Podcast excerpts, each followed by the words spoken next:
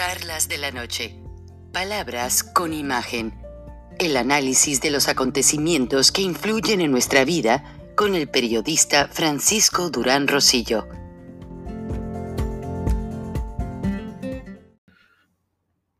Si no fuese por el pueblo, pues yo no estaría aquí. No estaríamos hablando del daño que hace la corrupción.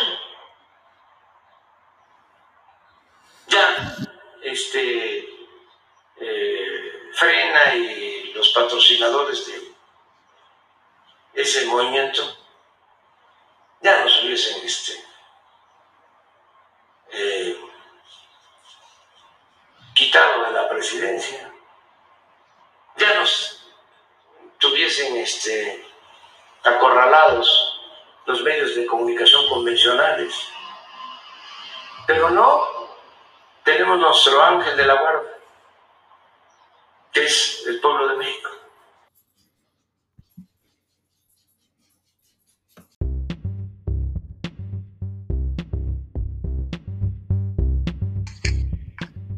El presidente Donald Trump parece que está salvándose de la guillotina.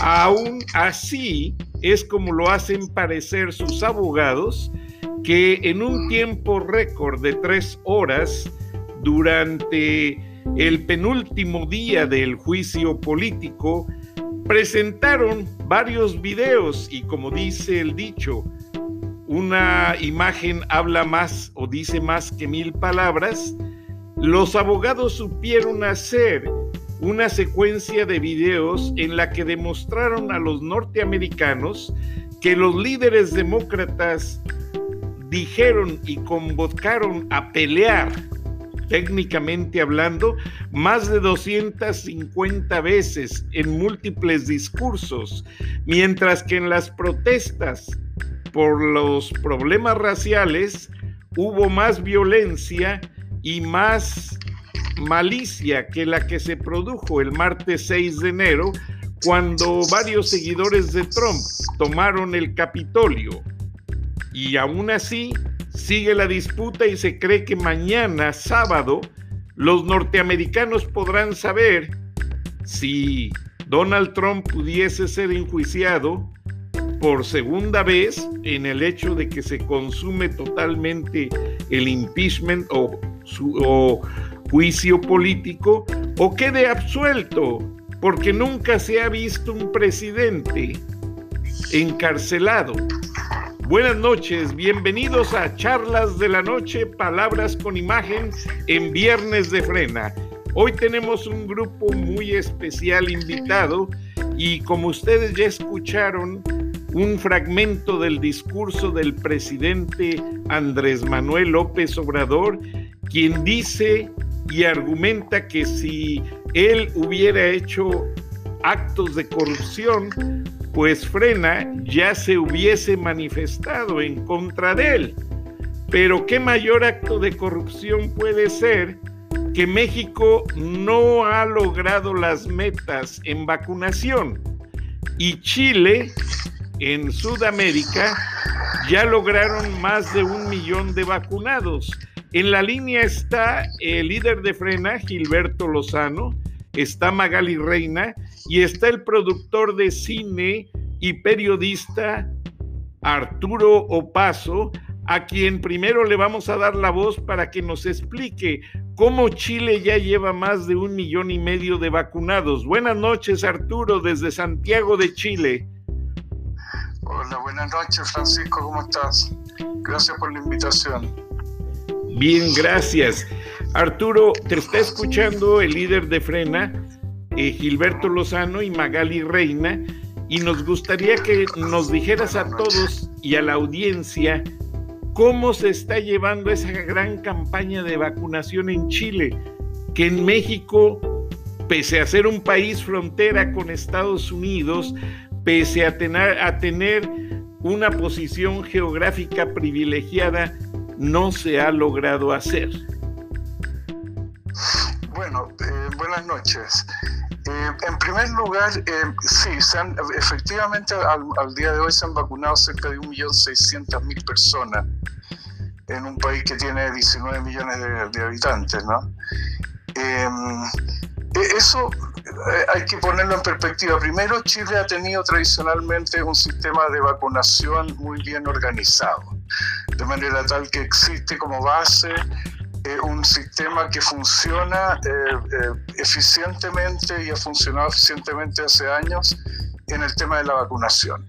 Eso en primer lugar. En segundo lugar, las vacunas se pudieron comprar hace mucho tiempo. Se compraron, se, se, se previó lo que iba a pasar en esta época y se compraron hace mucho tiempo, de manera tal que llegaron acá. Y este plan de vacunación básicamente se ha tratado en las últimas dos semanas o tres semanas que lleva de vacunar a los mayores, de, entre 90 y van en los 80 o 78 años ya. Esa es la gente que se ha vacunado un 70% son mujeres, un 30% hombres, por razones más o menos evidentes, los hombres viven menos que las mujeres. Em, esa es la situación. Eh, sí, ha, resultado bastante eficiente de a poco, de a un año o de a dos años diarios, cada día vacunado de manera tal de que no se produzcan aglomeraciones en los lugares de vacunación. Y hasta el momento ha, funcionado bastante bien. Arturo, ¿con qué laboratorio negoció el gobierno chileno la compra de vacunas? Bueno, e, ese, ese, es un tema que me imagino que aparecerá en esta conversación, que que es el tema del de, poder económico eh, y las vacunas, ¿no? El que puede comprar vacunas y puede comprar muchas vacunas y puede este, traerlas rápido y tener las condiciones para, para, trasladarlas, etcétera, a muchos grados bajo cero, es tiene que ver con poder adquisitivo, ¿no? Eh, hay países que han eh, vacunado como nosotros eh, un millón y medio de personas y otros países, como leí el otro día, que han vacunado a 26 personas, porque no hay más vacunas para ellas. Entonces aquí el tema ético va a ser comprar solo las vacunas que necesitamos, ¿no? No, no de más, porque hay países que no las pueden comprar y no les van a llegar tan rápido. Eh, pero evidentemente para la, para la salud pública chilena es una gran, gran cosa que hayan podido vacunar esa cantidad de gente, obviamente. Eh, lo hemos comentado en otros programas, Arturo. Hay una gran comunidad chilena que en los tiempos del golpe de Estado de César Augusto Pinochet viajaron a México como exiliados Ahora se ve que parte de esa comunidad chilena está viajando a Chile para vacunarse porque en México no tienen alternativa. ¿Qué piensas de ello? Gilberto. me parece bien, me parece que los chilenos que tengan que vacunarse, bueno, eh, van a aparecer todos estos temas, ¿no? Porque las migraciones eh, van en paralelo con esto y lo que está pasando en este minuto, que en el caso de Chile, por ejemplo, donde hay un sistema de vacunación implementado y funcionando, es que se ha empezado a producir lo que se llama el turismo de vacunas el turismo COVID, o sea, vienen a Chile, se toman un avión en, Perú, en Ecuador, no sé dónde, se venían para acá, tenían que, le hacían un PCR, se tenían que vacunar para entrar a Chile y se iban vacunados al otro día. Ahora, eso fue limitado ahora y hay, reglamentación respecto a, la vacunación de las personas. Ya no se puede hacer turismo de vacunación, pero sí se va a vacunar a todos los inmigrantes y a todas las personas que estén eh, en trámite o dentro del país. Los que están ilegales están siendo expulsados en este minuto, pero el resto va a ser vacunado como cualquier ciudadano chileno. Eso es lo que, lo que se dice. Gilberto Lozano, líder de Frena ¿Qué piensas de la condición actual de las vacunaciones en México? Gilberto, Magali.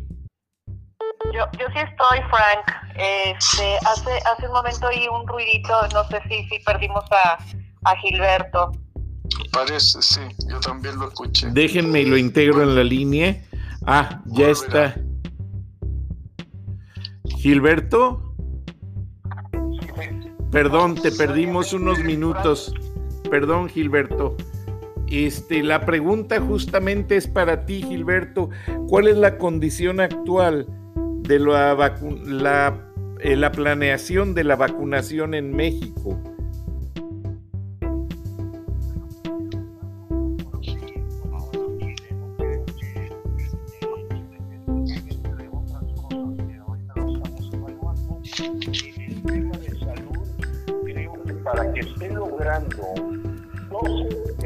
Más, eso es lo que quiere decir, son 12 veces más el tipo de vacunación que tiene con respecto a México.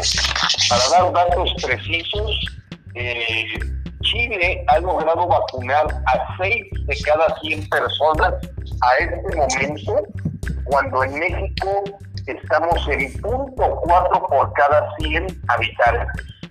O sea, ni siquiera uno por cada 100, mientras que ya Chile está en 6. Eh, eso habla de que no han politizado la salud.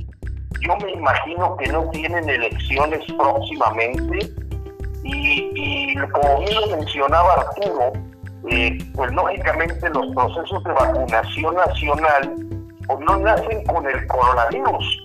Hay asuntos de vacunación para el polio, para la, para una serie de cosas, el sarampión. O sea, en general los países latinoamericanos tienen una estructura histórica de vacunación en el caso de México, cuando llegó el señor López, lo primero que hizo fue desmantelarla. Es, es decir, lo que existía en el pasado, bien o mal, lo destruyó por completo en el año 2009 y eh, a la hora que canceló el Seguro Popular, eh, pues qué mejor ejemplo que la renuncia de la directora nacional del sistema de vacunación hace escasas tres semanas. La doctora Veras, una doctora reconocida con más de 31 años de experiencia en el sistema de salud, renunció ante la incompatibilidad de las prioridades de la forma en que se pensaba vacunar en México y el total desorden a la hora que la variable política es la que estaba influyendo en la variable eh, salud salvar vidas. Eh, la, doctora Vera renunció y se exhibió esta semana, después de las tres, efectivamente ella se negó a jugar el juego político de que había prioridades para aplicar las primeras vacunas que llegaron a los maestros de Campeche, a los servidores a la nación que son la plataforma electoral que tiene López, y cuando había un total desorden y sobre todo un tema que fue contundente. A diferencia de todos los países del mundo, México, que está en el último lugar en el ritmo de vacunación, clasificó, guardó, escondió por cinco años todos los contratos de compra-venta, de compra de vacunas el plan de distribución, el plan de priorización para manejarlo como un asunto de seguridad nacional que verdaderamente fue una bofetada al pueblo de México, toda vez que tiene que ver con la vida de los mexicanos y que todo se paga con los impuestos de los mexicanos y que el señor López Obrador eh, genera una instrucción de esconder la información. Y ya se habían eh, exhibido varias mentiras como aquello de la eh, que generó una dificultad o un, un, rezago en la entrega de Pfizer, las vacunas de Pfizer, toda vez que estaban reconstruyendo o expandiendo su planta en Bélgica, el señor López Obrador manejó ante el pueblo de México como un acto altruista hacia los países menos favorecidos, cosa que se exhibió como una mentira. Entonces, ante esos hechos, eh, creemos también una hipótesis muy fuerte de analistas políticos mexicanos y de salud eh, se ha comportado en una forma de esconderse de este tema. La semana que inició es 400 expertos en salud de México. No estoy hablando de 10 ni de los 5 secretarios de salud, estoy hablando de 400 expertos. Le mandaron una carta al presidente López donde le decía que tenía que darle prioridad a la atención de los ya 320 mil muertos, porque no son los 170 mil que mencionan en sus eh, eh, comunicados oficiales, contra actas de defunción, hoy se tiene confirmado más de 320 mil muertes, en donde pues vemos ahorita el tiempo de espera promedio en los crematorios con el cuerpo con un cadáver hasta 8 a 10 días. ¿Qué dijo López a esta carta de los 400 expertos de salud? Dijo que los oía pero no los escuchaba, que la estrategia que se iba a seguir era la misma, que iba apostando a que éramos de los mejores para manejar el coronavirus y alabando eh, a, la persona que tiene responsable de esto, porque claramente es un hombre sumamente orgulloso y que ese comportamiento que ya vaya en, en una esquizofrenia de manejar fantasías y alucinaciones, sabe, está consciente de que darle para atrás a la estrategia y cambiarla es aceptar que hubo un gran fracaso. Pero la verdad y los hechos están confirmando el fracaso y lo más terrible de un ser humano no es equivocarse, es no aceptar que se está equivocando. Entonces, ahorita eh, somos el peor país. Mira, lo dijo el Wall Street Journal la semana pasada. Y este pasado martes, el New York Times confirmó que México es el peor país para manejar el coronavirus con cinco indicadores básicos. Uno, la tasa más baja del mundo en aplicación de pruebas de coronavirus. Dos, el asunto de que el nivel de médicos y personal hospitalario que ha muerto por cada 100.000 habitantes somos los peores del mundo. Número tres, el ritmo de vacunación hace plantear que terminaríamos en el año 2029 para vacunar al 70% de los mexicanos. El número cuatro, la propia Organización Mundial de la Salud ha exhortado, es el país que más ha exhortado a México de tomar con seriedad el tema de la pandemia, porque se ha manejado entre tantas manos que no está claro. De repente aparece el canciller celebrando que llegan las primeras 3.000 vacunas, el señor eh, secretario de Salud festejando que aplicaron 220 vacunas en un día, echan a volar un sistema claramente electorero para pedirle a la gente de más de 60 años que se registre para poder tener acceso a una línea de espera de vacunas. El sistema no funcionó durante tres días. Es el único país que te exige un registro y termino diciendo lo peor. Es que la gente que se está vacunando no se le está preguntando su antecedente, porque al haber comprado vacunas rusas, Pfizer, AstraZeneca, Cancino, todas estas vacunas tienen restricciones. Eh, algunas tienen un impacto sobre gente que tiene diabetes, hipertensión, cardiopatías, etcétera. Y lo que estamos viendo es una forma inmisericordia y fuera de control, toda vez que están aplicando las vacunas, realmente gente que no sabe de salud y que se hacen llamar servidores a la nación, que es la plataforma electoral de de México, que tiene López, que tiene Morena, y verdaderamente creo que los hechos van a, derrocar a López con lo que ha sido el peor error en el que ya el agente de Wall Street Journal, específicamente Anastasia O'Grady, la reportera, dijo que hay tres personas en el mundo que deben de pagar por delitos de negligencia criminal, casi llevándolos a crímenes de lesa humanidad. Jair Bolsonaro, Donald Trump y López Obrador a nivel mundial.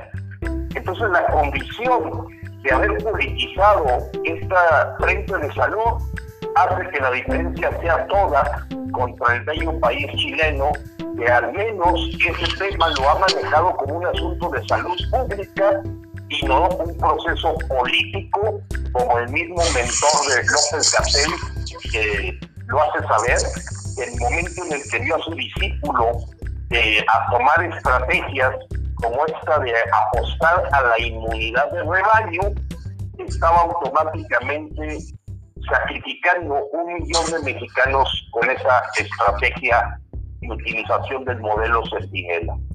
Verdaderamente terrible. Creo que López va a ser juzgado y sentenciado. Yo creo que, va a quedar en la historia eh, de la actuación tan negligente, tan criminal, en la que el señor prefiere estar en un show de aviones, en un aeropuerto que es un circo, a visitar a todas las gentes que están sufriendo, porque es increíble que estemos cada día teniendo que lamentar la muerte de 1.500 a 1.700 mexicanos. Ahora, voy a hacer una pregunta, Gilberto, que quizás Magali la pueda contestar. Magali, ¿cuántas personas participan en México en la vacunación de una sola persona? Entre militares, entre enfermeras y toda la gente que va, ¿cuántas personas del gobierno están alrededor del vacunado? Pues es una cosa, eh, la verdad que ridícula, Frank. Eh, alrededor de cuatro o cinco personas están alrededor de la persona que se va a, vacunar pero esa es una especulación nada más porque en verdad no se tienen cifras concretas, ni siquiera se sabe si es una realidad o podrá llegar a ser en algún momento una realidad, porque como bien lo comentaba Gilberto, este, estas supuestas vacunas que llegaron, que se ha dicho mucho en medios que fue, fueron solamente 3.000 vacunas de Pfizer y después se supo que no eran realmente vacunas, sino que era el protocolo de la fase 3 de la vacuna y que no las compró realmente este, el gobierno, sino que fueron donadas o dadas al gobierno para que participara la ciudadanía en esa, en esa última fase. Pues la verdad es que no sabemos, Frank, o sea, realmente no se sabe.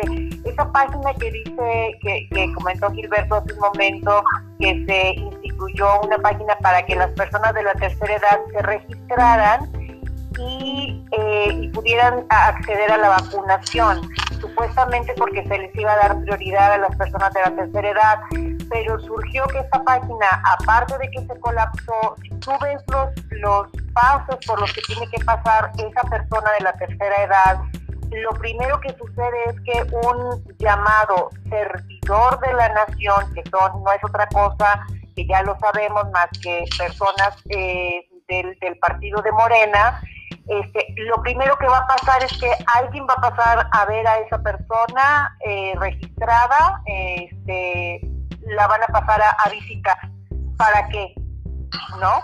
Este, no, no, no, se, no se toman datos específicos de que esa persona pueda ir, no sé, por decir, al, al, al Instituto Mexicano del Seguro Social que le quede más cerca y que vaya a ese lugar. No, sino que lo primero que se dice este, específicamente es que alguien lo irá a visitar. Entonces la verdad, Frank, es que se han dicho tantas mentiras y tantas medias verdades y tanta falsedad en todo esto que no sabemos realmente qué es lo, qué es lo cierto. Y me atrevo a decir, porque así lo he visto y, también este Gilberto lo ha observado, que, que lo que dice el presidente en, en la mañanera específicamente es exactamente lo contrario de lo que él está diciendo. Ahora, perdón que los interrumpa Magali. Arturo, en Santiago de Chile, ¿cuántas personas participan para vacunar a una persona y cómo es el proceso para registrarlos, Arturo? Eh, no hay registro. Eh, uno va con la cédula de identidad que prueba la edad que tiene, porque cada día vacunan a distintas edades, ¿no? Todo centralizado en los municipios. Eh, las municipalidades tienen los centros de salud donde eh, van los de 78 o los de 84 según sea el día y los vacunan, muestran la cédula de identidad, confirman su edad y, se vacunan y ya.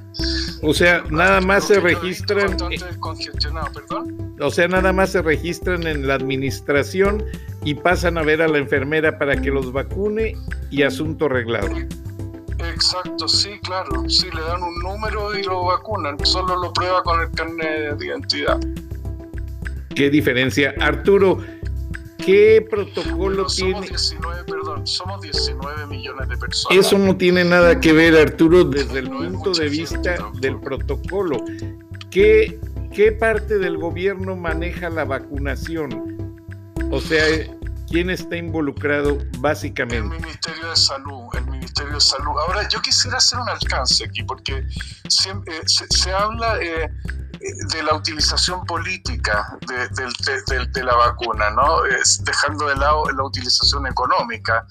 Yo nunca había visto, nunca había sabido de tantos laboratorios diferentes en mi vida, ni nunca había sabido qué laboratorio era la vacuna que me ponían, para empezar.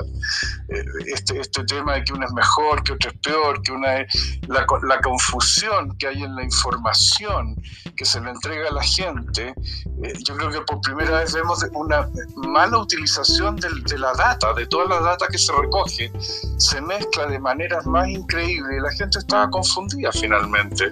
Ahora, sí, la pandemia, aquí sí, es verdad, se ha logrado un gran índice de, de vacunación, pero también podríamos decir que se ha usado políticamente, porque en Chile había un, un- un alzamiento social muy importante cuando empezó la pandemia y gracias, entre comillas, a la pandemia, gran parte de esa movilización social simplemente murió.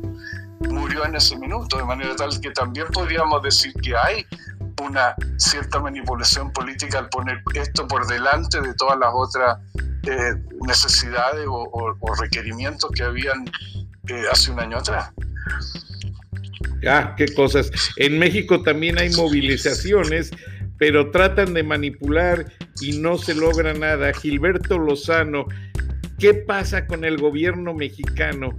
Eh, ¿Realmente ya está requete reprobado en eficiencia en el tema de las vacunas y en muchas cosas más? ¿Qué piensan los organismos empresariales? Creo que han hecho pronunciamientos, pero muy estériles. Bueno, mira, a mí me gustaría precisamente poder evaluar esos pronunciamientos eh, de parte de las cúpulas empresariales. Yo la próxima semana eh, pienso tratar de, de incidir en, la posición que tiene el presidente de Coparmex, porque la verdad es que está totalmente callado, totalmente callado. El presidente del Consejo Coordinador Empresarial que perdona que lo diga así, es cruel, pero creo que trae eh, un supositorio que se llama Alfonso Romo. Eh, no los escuchan. Eh, hay, una, hay una sensación en el pueblo mexicano que los empresarios no han sido capaces de estar a la altura de la situación. Porque el tema, como tú bien lo mencionas, Frank, no solamente está en la parte eh, de la salud, sino que se ha vuelto una crisis eh, que ha envuelto el tema de seguridad. Eh, seguimos rompiendo récords de balaceras, de asesinatos. Eh, yo creo que todavía vale la pena recordarle a, a la gente que en estos 25 meses de gestión de López Obrador, eh, trae 175% más de asesinatos que el mismo periodo de Peña Nieto y el cuádruple de los asesinatos que tuvo en el mismo periodo Felipe Calderón. O sea, el crimen no está confinado, no, no se están quedando en su casa y todo el ejército mexicano está totalmente distraído en qué? En arreglar un aeropuerto, en andar de albañiles para poner bancos, el banco este de bienestar o banco popular al estilo de Hugo Chávez, andan de agentes aduanales, andan en todo menos cuidando la integridad del pueblo mexicano. Entonces está todo vuelto de cabeza por completo. Me parece muy atinada la evaluación que hizo un eh, eh, intelectual de aquí mexicano. Y bueno, pues hay cosas que parece ser del sistema, pero neta no se equivocó cuando dice que López no maneja el país con base en las posiciones de responsabilidad que cada quien tiene. sino le encarga cosas a las personas. Entonces, a la hora de encargar, rompe completamente la estructura constitucional del Estado cuando le encarga porque siente confianza o se quiere ganar el respeto de Luis Crescencio Sandoval y trae completamente a la plana mayor del ejército viendo cómo le hacen para que vuelvan tres avioncitos en una pista que fue inaugurada por el presidente Miguel Alemán Valdés. Acabo de ver las fotografías, apreciado Frank, Arturo, que nos está escuchando y bueno, pues le toca eh, oír de estas tristes historias que se viven hoy en México con este líder populista que no es más que un clon de Hugo Chávez. No lo digo yo, lo está diciendo ya la prensa internacional y el señor a la hora que distrae. Perdón que te interrumpa, eh, Gilberto. Vamos a una pausa comercial. Está muy interesante y regresando comentamos tres preguntas que les tengo a los tres.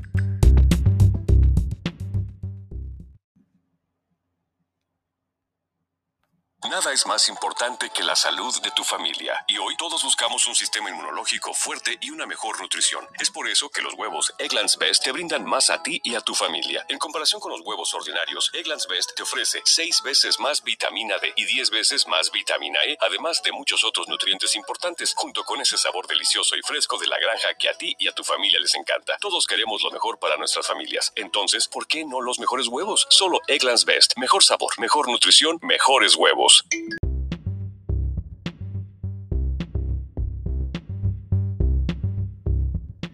Regresamos al segundo segmento de Viernes de Frena en Charlas de la Noche. Estamos enlazados con el productor de cine y periodista Arturo Opaso en Santiago, con el líder de Frena, Gilberto Lozano, en la ciudad de Monterrey, Nuevo León, y con la periodista Magali Reina en la Ciudad de México y su servidor en Atlanta, Georgia. Buenas noches a todos. Arturo, tú y Gilberto han estado comentando el tema muy interesante acerca de la diferencia de haber salido de un gobierno militar. Cuando estuvieron bajo la bota militar, la dictadura de César Augusto Pinochet en Chile, las obras las hacían los militares, vamos a pensar que van a hacer un aeropuerto. Entraban los militares a dirigir y de albañiles y a mover las máquinas y todo. No, no, no, eso es falso.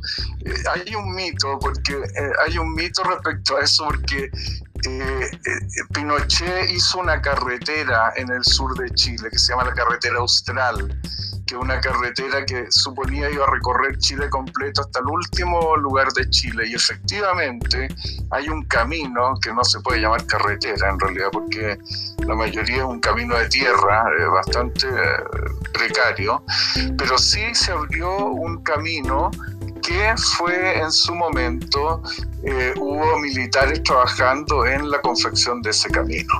Em, eso es lo, lo, único que yo sé, de lo que yo sepa, es que participaron los militares eh, como ejecutores o como, como trabajadores en una obra en una obra de gobierno. Es que la pregunta va encaminada a que en México el presente presidente Andrés Manuel López trae al ejército haciendo edificios para bancos, eh, recarpeteando una pista que, como ya bien dijo Gilberto, fue inaugurada por otro presidente hace varios sexenios.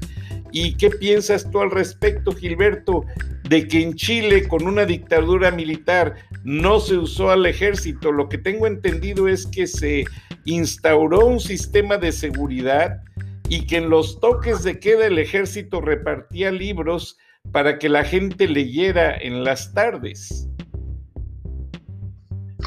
Pues la realidad, como decimos nosotros aquí en Frena, nosotros no somos ni de izquierda ni de derecha, somos de resultados. Y los resultados que tiene en materia de seguridad hoy México son los peores históricamente en cantidad de asesinatos desde la época de la Revolución Mexicana, que fue motivo de una guerra civil violenta. Eh, nunca se había vivido estas cantidades en donde tú puedes estar hablando de 30 mil asesinatos al año, vaya ni en Afganistán ni en Irak, y lo que habla es de una estrategia totalmente fallida en la que los únicos que aplauden esa estrategia de abrazos, no balazos, son los propios capos del crimen organizado.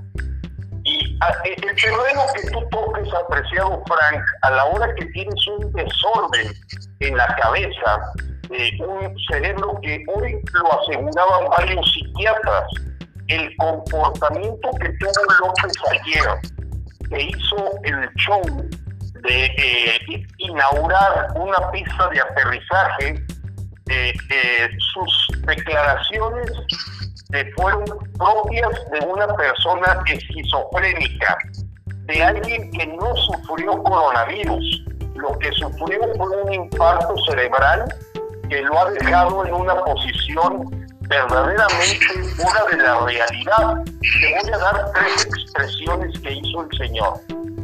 Si tú ves cualquier bodega de un Walmart o de un ahorrera, tiene mejor presencia que el aeropuerto que supuestamente inauguró. Y se atrevió a decir que es de los aeropuertos más modernos del mundo. Segundo, mencionó que era una obra fuera de serie de la ingeniería aeronáutica, que comprobaba que podían utilizarse simultáneamente tres aeropuertos, porque hicieron el show de llevar tres aviones comerciales vacíos, ¿eh? cuando él estaba hablando de que ya estaba funcionando, cuando realmente era un circo. Eh, yo platiqué hoy, ayer, con varios psiquiatras después de esta presentación, al menos con tres, y me confirmaron que evidentemente el problema que sufrió López es una severa, severa crisis neurológica que lo deja en un grado de obsesivo, fantasioso, alucinante, en delirio, de esta esquizofrenia que también el día de hoy mostró cuando dijo que él, si no fuera por el pueblo, ya no dado frena, así lo dijo, el Frente Nacional en el que estamos. Pero dijo también que los patrocinadores ya lo hubieran quitado de la presidencia si no fuera el pueblo el que lo estuviera apoyando. Pero la realidad es que es el pueblo el que está apoyando a Frena, no al revés. Entonces, habla de un desequilibrio mental que yo creo que ese va a ser el punto de inflexión de la caída de López, su estado de salud mental.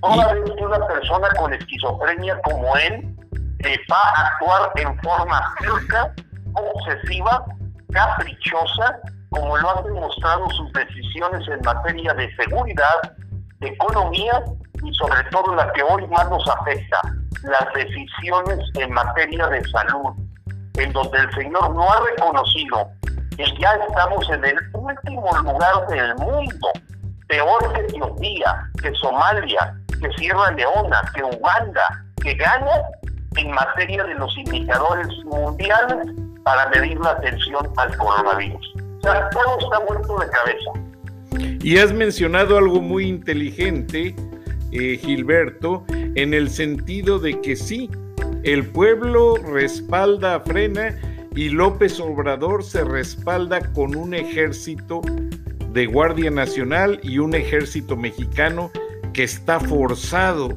a mantenerse por respeto a que es el comandante en jefe.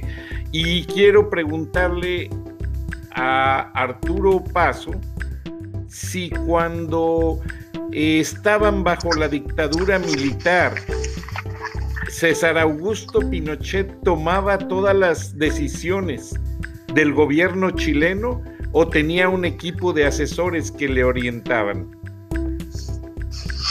Bueno, las decisiones finales las tomaba él, absolutamente. Sí, claro, tenía un, tenía un, grupo asesor eh, económico y, militar y etcétera, pero las decisiones finales siempre las tomó él.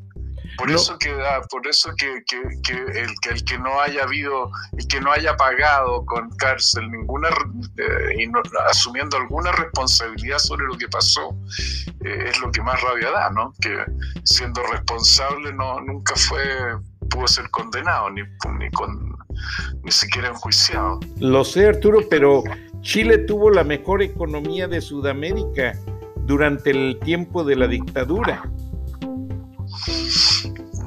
Eso es discutible en realidad, es discutible porque los niveles de endeudamiento y eh, los salvatajes que tuvo que hacer eh, el gobierno mismo a la banca privada y, se han tergiversado mucho esos números. Yo no soy un experto, pero, pero sí sé que, que esa visión de que Chile quedó eh, muy bien luego del gobierno de Pinochet no es, no es tan no es tan real en realidad, no es tan así. Gracias por aclararme el punto, Arturo.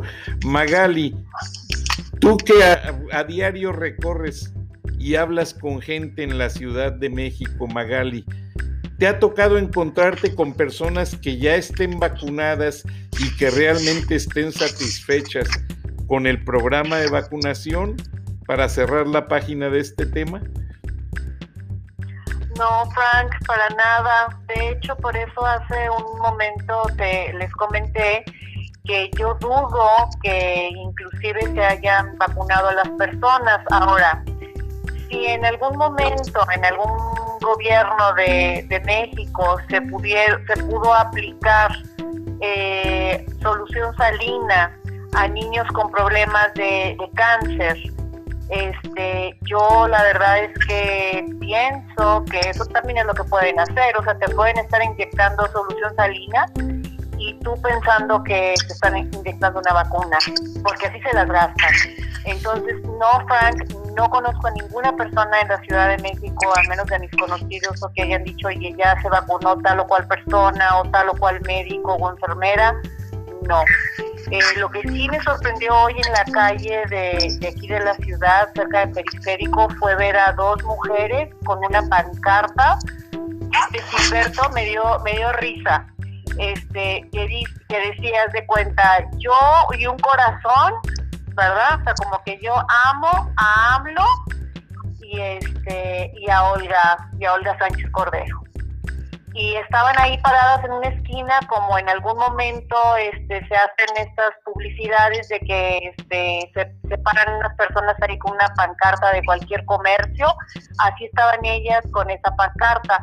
Yo no sé si estas son patadas de ahogado, ya está muy desesperado este eh, López Obrador para andar pagando ese tipo de cosas, porque yo estoy seguro que ellas no lo pagan. ¿Verdad? Entonces sí, Frank, está todo muy deprimente por acá. Pero tenemos una esperanza para el 21 de marzo, ¿no, Gilberto? Sí, es correcto, Magali. Y fíjate que ahorita que hacías eh, esta remembranza de que no conoces a nadie que se haya aplicado la vacuna en México, bueno, pues yo tengo contacto con miles de mexicanos y todavía nadie me ha dicho que haya sido vacunado aquí. Sí conozco gente que se ha ido a Texas a vacunar. Eso sí lo conozco, algunos compañeros, vecinos que se han ido a vacunar a Estados Unidos. Este, pero no conozco a nadie que se haya vacunado. Y vaya, mi, hijo, mi hijo es traumatólogo en un centro hospitalario aquí del TEC de Monterrey, en San Bernardo, León, y, bueno, pues no, no les ha llegado a los médicos eh, de primera línea tampoco que yo sepa eh, de la famosa vacuna. Eh, ayer el secretario de Salud de Nuevo hablaba de que iban a llegar 38 mil y hoy tuvo que decir que no era así, que son mucho menos, que las van a aprovechar en las zonas rurales. Y total, todo es un verdadero, como dicen, a, a río revuelto, ganancia de pescador. Eh, nunca pudo mostrar el contrato de Pfizer el señor Marcelo Ebrard, ahí salió por debajo de la mesa. Y sí creo que están dando patadas de ahogado, les voy a decir por qué. la última gira que hizo López y una que intentó o hizo en Zacatecas, fue muy claro que la gente pagada por el gobierno, conocidos como servidores a la nación, que se les identifica por su chaleco, chaleco color guinda, eh, pues son los que hacen las porras para López. Nadie más. O sea, no hay nadie más. Son ellos. Y lo que han descubierto es que probablemente se tengan que vestir de civiles y no, no portar el, el, el chaleco, pues para seguir tratando de abonar a lo que es una inexistente popularidad de López, aunque sabemos que las encuestadoras son pagadas por el propio gobierno y tratan de manifestar cosas que en la vida real yo no las veo en las calles, en todos los segmentos de la población. Hay alguna gente confundida, pero creo que cuando hablan de 30, 320 mil muertos por coronavirus y hablan de 70 mil asesinatos y hablan de 23 mil desaparecidos, ya todo el mundo le tocó cerca de su familia o de su vecindad el tener la mala experiencia del pésimo servicio en los hospitales, de cómo los médicos y las enfermeras hacen un trabajo heroico con las uñas y escuchar a López Obrador que los mexicanos, esto lo dijo el día de ayer, que los mexicanos recibimos como nadie en el mundo un servicio gratuito de salud cuando ven las filas de gente comprando tanques de oxígeno, comprando sus propios medicamentos, buscando atención privada porque está saturado en los hospitales o simplemente no lo reciben, es, es ya el, el, el mismo de alguien que quiero pensar no es un problema ya de mitomanía, sino es una esquizofrenia en la que él platica lo que él se imagina que se está viviendo, pero que es totalmente fuera de la realidad. Vive en un mundo alterno, eso fue lo que me dijeron los tres psiquiatras. López vive en un mundo alterno. Por lo tanto, aunque tenga asesores de economía, asesores de seguridad, como ahorita planteaba Arturo, claro que la última decisión la debe tomar evidentemente el presidente, pero escuchando a esos expertos en cada, en cada ramo. Pero si tú lo que tienes es una persona desequilibrada mentalmente, de nada le sirve escuchar porque no los escucha. Y por eso se salió Romo, y por eso se salió Carlos Ursúa, y por eso se salió Germán Martínez, por eso renunció la doctora Veras, y así podría platicarte un listado de gente en la que todos coinciden que López se maneja eh, con una situación tan caprichosa y perca que raya definitivamente en una persona digna de manicomio. Esa es la verdad de López hoy. Está mal de la cabeza. Ahora, perdón por la interrupción, Gilberto Magali. Escuchamos que López fue invitado a viajar próximamente a Argentina. Arturo, tú estás cerca de la Argentina. ¿Qué tanto se habla del presidente argentino de que tiene el mismo corte del presidente mexicano, así con un toque chavista para gobernar? ¿Qué se habla en América del Sur, en el cono sur, a este respecto?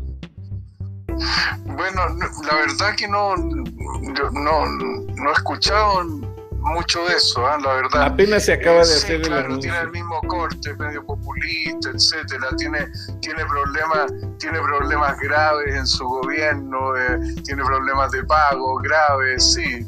Eh, es, un, es, un, es un, un, gobierno que tiene probablemente la misma cantidad o más problemas que México, sin duda sin duda. Pero no, aquí en Chile por lo menos yo no, no, no, hay una, una comparación eh, que yo haya escuchado. ¿Algún eh, comentario de Piñera al respecto?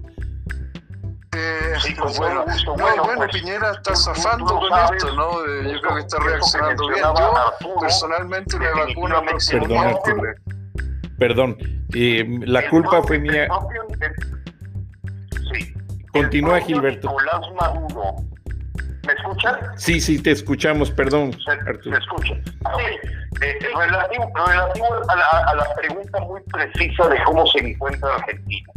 Bueno, pues Argentina está entre los últimos países, por ejemplo, en materia de vacunación.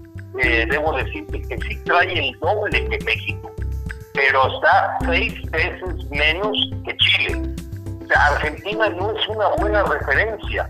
Indudablemente trae problemas económicos muy serios y recuerda lo que dijo Nicolás Maduro.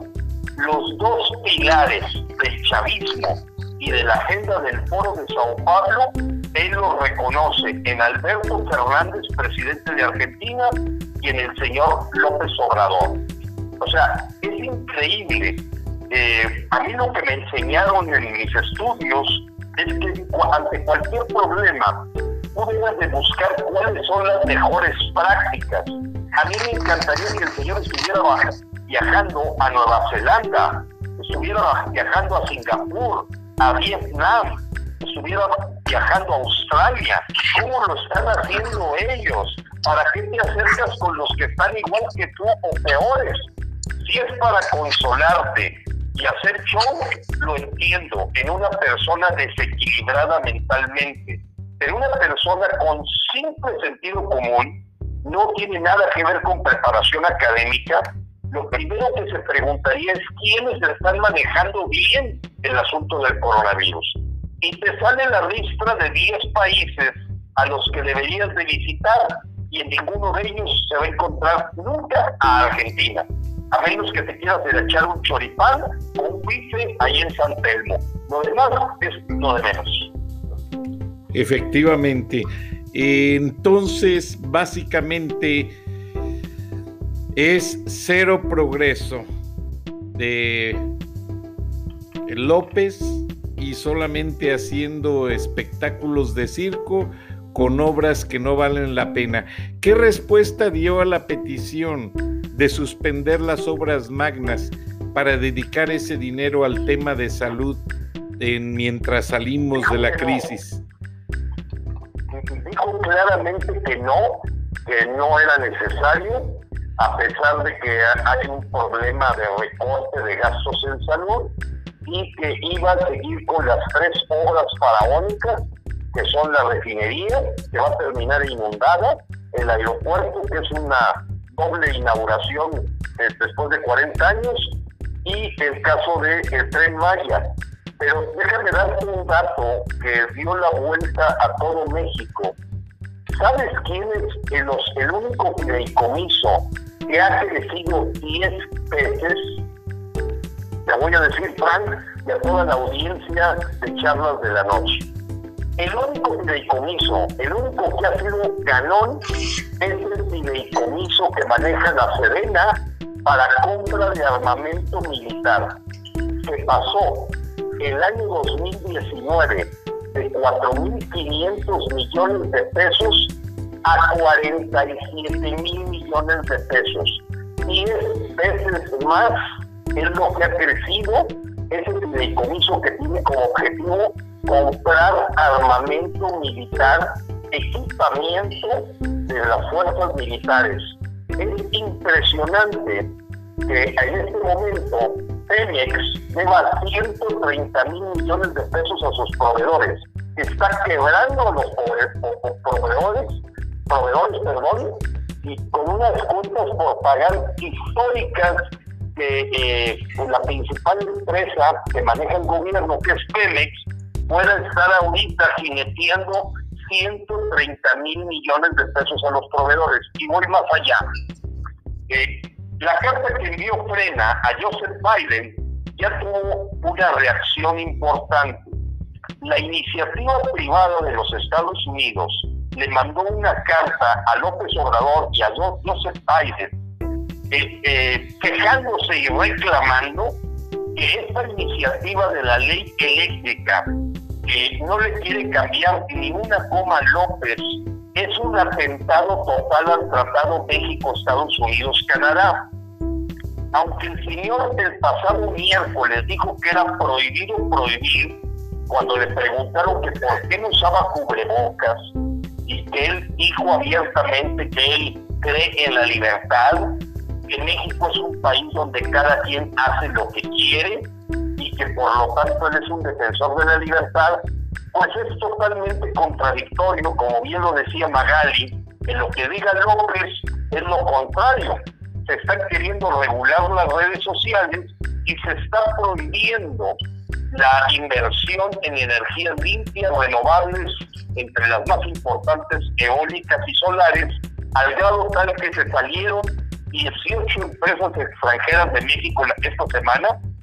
Y López insiste, la doctora Jacobson, que fue embajadora de Estados Unidos en México, dijo que este deseo de López de salvar el monopolio de Pemex y de CFE, cruzando, tachando y pisoteando el Tratado México, Estados Unidos y Canadá en lo que se refiere a industria de generación eléctrica, no era más que un fobaproa de gran cantidad para rescatar una empresa a costa del pueblo. ¿Por qué? Porque vamos a pagar la luz como ya le estamos pagando 40% más cara y la gasolina 70% más cara. Esta forma de salvar la empresa Pemex y CFE ante la ineptitud y total pérdida del rumbo de cómo manejar una empresa, pues hace que el populista lo que haga es socializar las pérdidas, hacer que las paguemos todas y se queda corto el POA contra el hoyo sin fondo que es Pemex y CFE en este momento y ya en el extranjero ven con ojos tremendamente de incertidumbre y le piden a Biden lo mismo que pidió Frena. Hay que frenar a este dictador populista que no sabe ni lo que está haciendo o si lo sabe es perverso y va a hacer un gran daño al país al rezagarlo 30, 40 años de lo que hoy es verdaderamente la vanguardia en el mundo de generación de energía. Qué lástima. Magali, nos quedan cinco minutos. ¿En qué grado están los derechos de las mujeres? La secretaria de Gobernación, Olga Sánchez Cordero, prometió investigar el caso de una pasante de medicina en Chiapas, pues que fue asesinada vilmente y abusada. ¿Hay algún avance en los derechos a la mujer en tanto crimen de odio hacia la mujer? Para nada, Frank, y mucho menos de, la secretaria de Gobernación, Olga Sánchez. Eh, sí lo comentamos, no sé si lo comentamos la semana pasada aquí en este mismo espacio con Gilberto, que se capturó a Mario Marín. Este, Mario Marín, una periodista que se llama Lidia Cacho, ella denunció toda una red, no solamente de él, sino de otros, de otros este, políticos de pedofilia. Entonces, cuando Lidia Cacho este, fue secuestrada y fue torturada y, demás, abusada, y, por eso después se salió del país, se fue a, otro país a, ocultar, ¿verdad? Este, eh, Olga Sánchez no hizo nada, o sea, ella no le no, no defendió para nada a Lidia, Cacho, que era una, una es una voz eh, muy importante de una mujer mexicana. Entonces, no, Frank, yo no creo que vaya a pasar nada ahí. O sea, ese rubro de, de los derechos de la mujer está por los suelos, igual que todo lo demás. O sea, ahorita estamos en una tremenda, tremenda crisis en todos los aspectos de, de México. Por eso es muy importante este espacio que, y este ejercicio que estamos teniendo con Gilberto, porque este, el próximo paso es acusar a López en las redes, haciendo un pequeño video y diciendo yo acuso y hay mil y un cosas de qué acusarlo. No es así, Gilberto. Tienes más de casi tres mil cochinadas que ha hecho este hombre y cosas indecibles eh, adicionalmente a lo que estaba diciendo Gilberto de la, de la, del daño cerebral que tuvo el, seguramente el, el mandatario, yo pienso que es también una mezcla con demencia senil. Y la demencia senil es también eso, es una demencia senil vascular en donde ellos ven otra realidad, ven otra cosa completamente diferente a la que es. Él ya estaba así, pero quedó peor, Frank. Entonces, bueno, este sí se agravó, la verdad. Dos minutos, Gilberto. ¿Pondrías esa foto donde, donde López está besando una niña?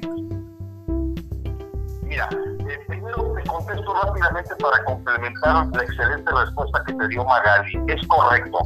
Simplemente los feminicidios en el año 2020, en el caso de todo el Valle de México, se duplicaron.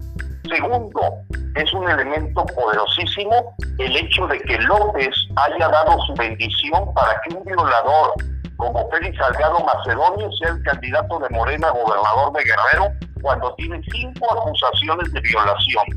Y tercero, terrible también porque como bien lo mencionaba Magali, Olga Sánchez Cordero no solo no hizo nada, ella siendo ministra de la Suprema Corte exoneró a Mario Marín.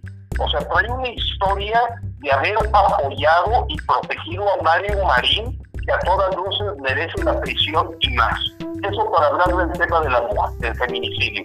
Entonces sí, frena el 13 y 14 de marzo haremos juicios ciudadanos, un jurado popular en muchísimas ciudades del país para rematar el día 21 de marzo en un juicio inédito en el que acusemos ante la inoperante sistema de justicia, ante la presencia de un fiscal carnal, a modo como Alejandro Gersmanero, cuyas denuncias a López las tira a la basura, y una Cámara de Diputados verdaderamente de levantaderos, tenemos que hacer lo que los constituyentes del 17 pensaron en algún momento, que el pueblo tiene el derecho de hacer un juicio popular para apuntar aquellos delitos que el servidor público le está haciendo solapado por el sistema de injusticia y que los mexicanos tengan la oportunidad. Eso será el 21 de marzo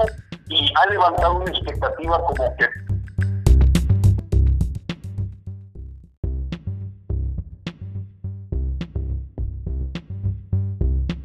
Y vaya que va a ser una pesadilla porque ellos no han podido mantener un sistema de justicia claro, como a bien lo mencionaste, teniendo una secretaria de gobernación que como ministra exoneró a un hombre que actualmente está en la cárcel en Yucatán o en Quintana Roo. Eh, simplemente para cerrar, Gilberto, Define, por favor, con dos palabras, tres palabras, hacia dónde va ya, porque se ve un presagio del gobierno de López. Es inminente que este gobierno ya no se sostiene. Ya desde el momento en que empezó, a mencionar y a reconocer técnicamente el poder de frena, hacia dónde va y si aprovechando la presencia de Arturo, si esto va a acabar como esa dictadura militar de César Augusto Pinochet. Mira, nosotros no quisiéramos que fuera a terminar así. Eh, muchísimas eh, mandos eh, militares tienen una afinidad y simpatía por lo que hace Frena. No todos los militares a nivel de generales o almirantes coinciden con la forma en que ha comprado su dignidad López, empiezan a ver que el rumbo del país va totalmente a la debacle. En la parte económica es terrible lo que se ha caído el empleo. Eh, simplemente el último trimestre, el, el, que cayó la construcción 17.5% y empieza a ser un clamor generalizado de que López ya no puede andar en la calle, va a tener que andar en helicóptero y que lo vaya atendiendo algún psiquiatra eh, para cuidar el medicamento necesario para que pueda dar su perodata. Pero las cosas están que arden eh, y en ese sentido creemos que todavía los militares no están apostando a una dictadura militar, creen en la democracia, se formaron en la democracia y creo que ven las voces necesarias para que exista una renovación pacífica de un grupo que llegó al poder por el hartazgo de los anteriores gobiernos también corruptos, en donde ha terminado la gente por darse cuenta, Frank, que son más de lo mismo peores, porque lo peor del PRI, lo peor del PAN, lo peor del PRD es lo que está formando en Morena, y te lo digo por la lacra, por ejemplo, en el caso de Nuevo León, que se está postulando para ser candidato a gobernadora, que poco le falta también para estar ya en un manicomio y te podría mandar videos de sus eh, presentaciones en donde no pudieron haber buscado a alguien tan parecido a López en las estupideces que dice. Ya no podemos darnos ese lujo, el país va hacia una, hacia una caída y quiero que sepas que claro que junio 6 es un evento importante de la elección intermedia que puede cambiar la configuración del Congreso Nacional, en este caso la Cámara de Diputados, pero tampoco debemos de ser ingenuos de que cuando tienes un desequilibrado mental con, con tintes de dictador, vaya a hacerle caso a lo que esa Cámara de Diputados, por muy de oposición que sea, pueda hacer con alguien que se las vive y disfruta de estar en medio de 25 controversias constitucionales y pisotear la constitución a diario. Al cabo, las cosas en Palacio van despacio. Frena bajo todo, habemos gente dispuesta a todo en materia pacífica, pero sabemos que hay un riesgo porque ante un dictador desequilibrado mental, pues sí, eh, el pueblo tiene que hacerse presente mayoritariamente y eso esperamos el próximo 21 de marzo.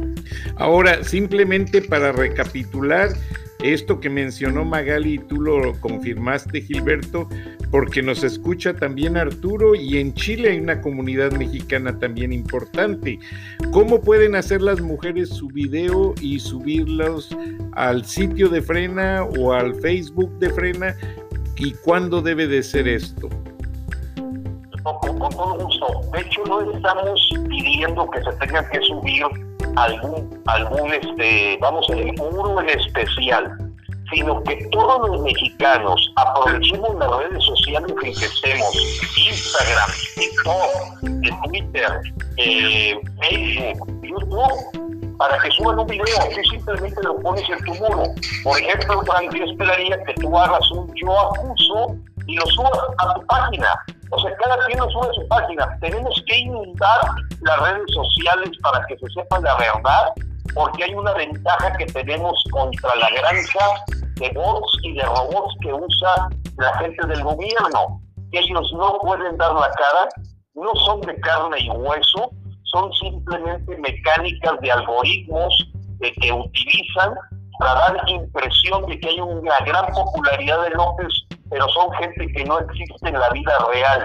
Y nosotros, los que estamos acusándolo, sí existimos. Qué interesante.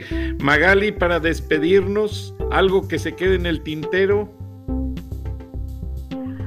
nada, Frank, nada más animar mucho a toda la gente a que a que haga su, su video. Si es menos de dos este, minutos es mejor porque se puede subir a Twitter y se puede retuitear. Entonces yo acuso, lo acuso de muchísimas cosas y espero que pues nos veamos pronto y nos, nos saludamos por aquí la semana que entra si Dios quiere. Arturo Paso desde Santiago de Chile, ¿qué le dices a la comunidad mexicana que vive en Chile? Se van a vacunar. A Chile, por supuesto. Los que, están aquí van a ser vacunados. Yo me vacuno el día miércoles. Eh, y la próxima semana te cuento si quieres si tengo algún eh, efecto secundario. Te vamos a llamar Arturo, te tomamos la palabra y para que nos expliques, incluso tómate una foto para ponerla en la gráfica del programa. Gilberto, despide el programa con tu retórica. Resultados y como no los podemos tener, hay una máxima.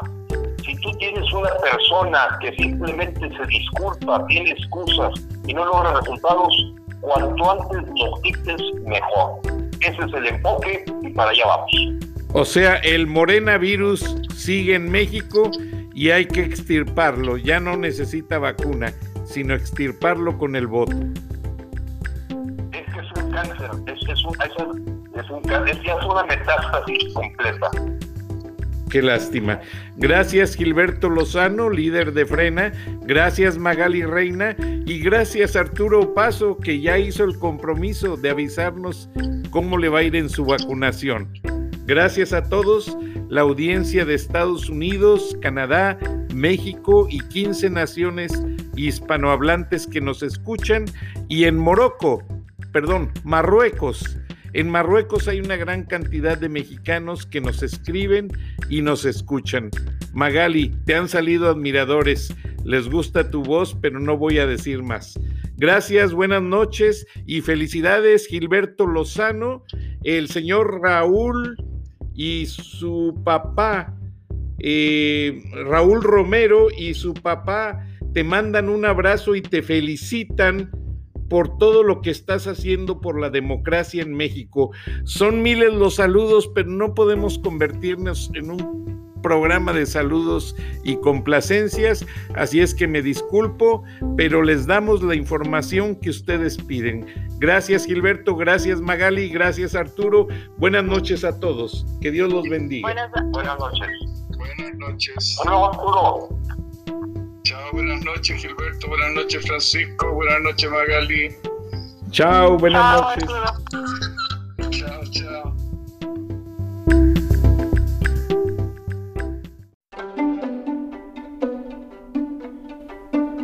Frank Durán Rosillo eh, te saluda y los saluda a todos ustedes, su amiga María Celeste Raraz, para invitarlos a que se suscriban a mi canal de YouTube, María Celeste Raraz, tal como mi nombre, donde les informo todas las semanas eh, sobre entrevistas que tienen un tema que ayuda a mejorarnos como personas y de paso son interesantes.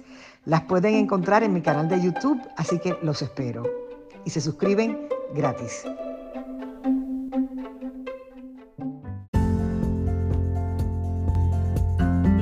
Mexicanos, entiendo que trabajan largos turnos ante la incertidumbre de los abusos patronales, policíacos y cuando mandas el dinero a tu familia.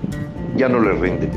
Soy Gilberto Lozano de Frena, organización sin afán de lucro que te protege de los abusos del gobierno de López. Te invito a charlas de la noche, viernes de Frena.